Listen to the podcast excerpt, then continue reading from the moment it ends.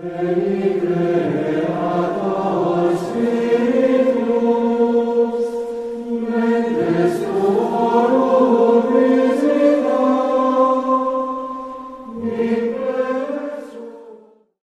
sacrificio incomparable.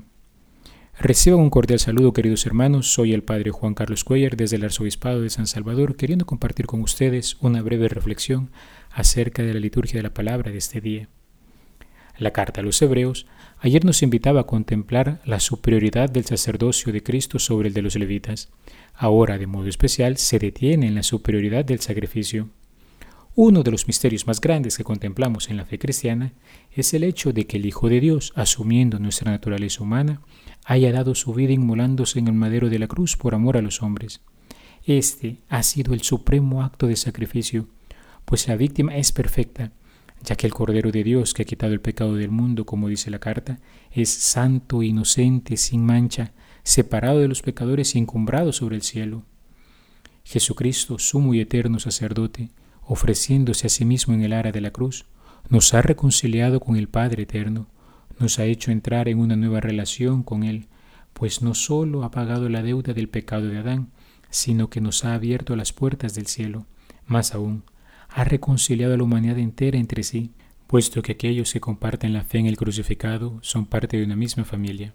Por su perfección en la víctima y en el sacerdote, el sacrificio en la cruz es el supremo sacrificio que ha sido realizado una vez y para siempre. La dicha de todo cristiano estriba en participar de este supremo acto de amor cada vez que vive la Santa Misa, pues ella es la actualización del sacrificio de Cristo, sumo y eterno sacerdote. Ahí volvemos a estar presentes en el Calvario. En cada Eucaristía estamos ante la ofrenda perfecta que nos puso en paz con Dios. Decía el Papa Francisco que la Eucaristía nos lleva siempre al vértice de las acciones de salvación de Dios.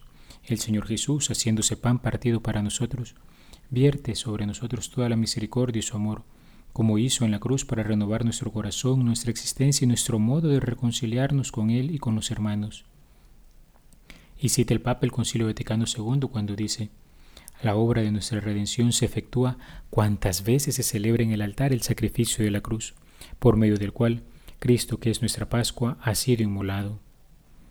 La reconciliación que ha venido a realizar Jesús, queridos hermanos, con su ofrenda de amor, trasciende todos los niveles de la creación y por ende de toda la humanidad.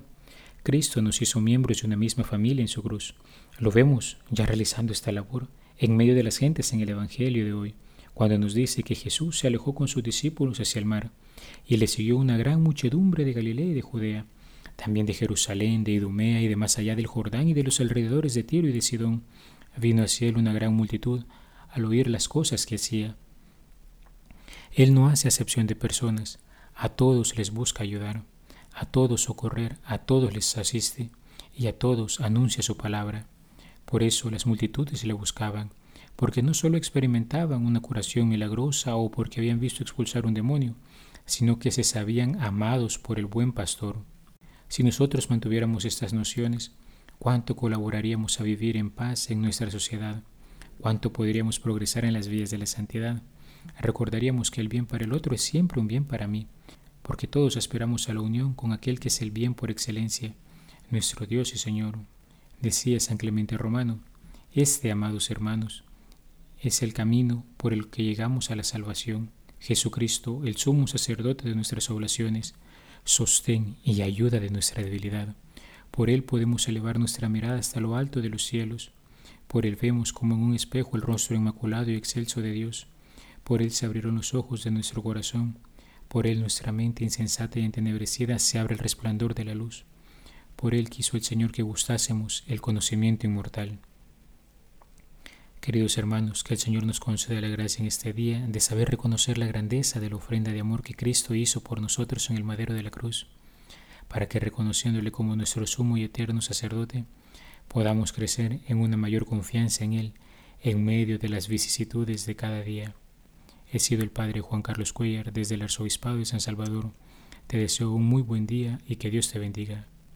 Alabado sea Jesucristo, por siempre sea alabado. Eni creata